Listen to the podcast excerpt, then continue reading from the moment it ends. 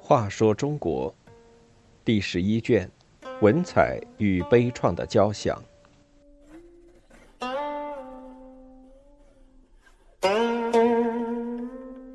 二十六，皇子俱言师。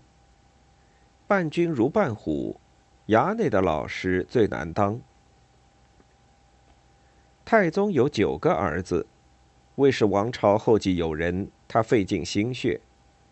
皇子日渐成人，太宗便下令为儿子选老师，要找品行正直的五十岁以上老臣，还要求精通儒经，文笔优美。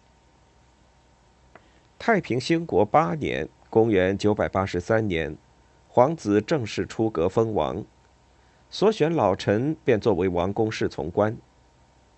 太宗对这些老臣恳切地说：“诸子都生长于深宫，不知世道艰辛，诸位都是我精心挑选的，一定要好好教导他们。在王宫当官可不是美差。”一方面不可避免要受到宫廷斗争的连累，另一方面这些少爷都不是好惹的，往往左右为难，所以一般人并不愿当真管教皇子，只是混混日子罢了。其中有一位叫姚坦的老先生，为太宗的一番话所感动，居然真的摆出了严师的架势。姚坦担当太宗第五子义王元杰的王府余善。元杰聪明好学，喜欢读书作词，但到底是世家子弟，在府中大造亭台楼阁，招来一帮纨绔子弟，变着花样的游玩。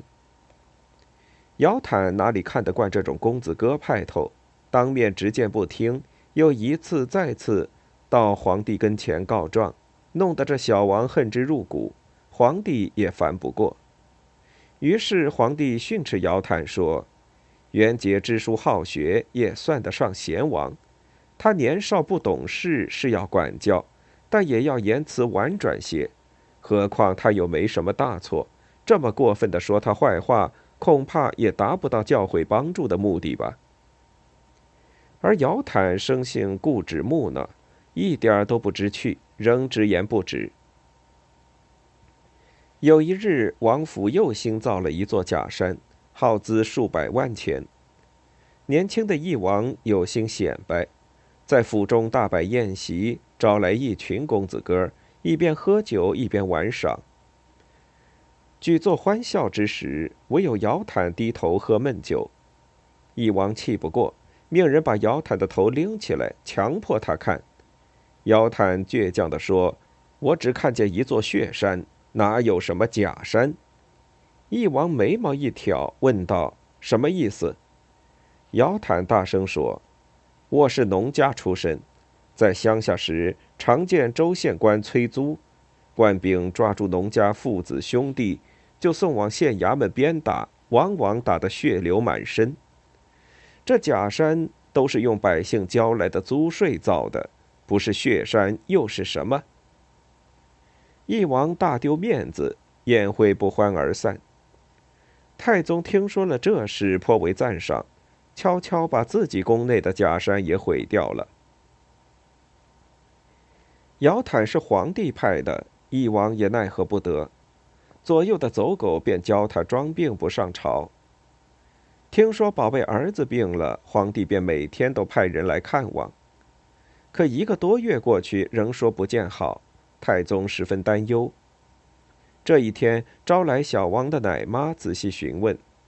奶妈一边哭一边说：“王二本来很健康，就因为姚坦管得太苛刻，他起居不便，心里又不快活，所以忧惧成疾。”太宗一听大怒，喝道：“我选正直士人为儿子进臣，是为了教他学好，他不听劝谏。”反倒装病骗我，想让我去掉姚坦，以后自己好胡作非为。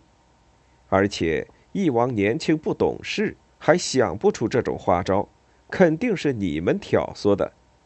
说完，叫人把那老太婆带下去，拉到后园痛打几十大板。然后太宗招来姚坦，温和地说：“你在王府做事，往往遭到众多小人记恨，实在不易。以后还是要好好干，不要怕那些小人说坏话，我必定不听。”姚坦自然感激涕零，从此更加忠于职守。太宗死后，翼王的哥哥当上了皇帝。不久，翼王生暴病死了。召见王府旧官时，姚坦仍直言不已。但新皇帝也是公子哥出生，老早就听说这老头可恶，误伤其类，哪还会欣赏他？姚坦走后，皇帝愤愤地说：“这老头当初不正面劝导，义王有点小过错便大肆张扬，只不过炫耀正直来买名声罢了。”因此，姚坦没有得到提拔，被赶出京做地方官去了。值得庆幸的是，义王没有当上皇帝，否则姚坦可能会死无葬身之地。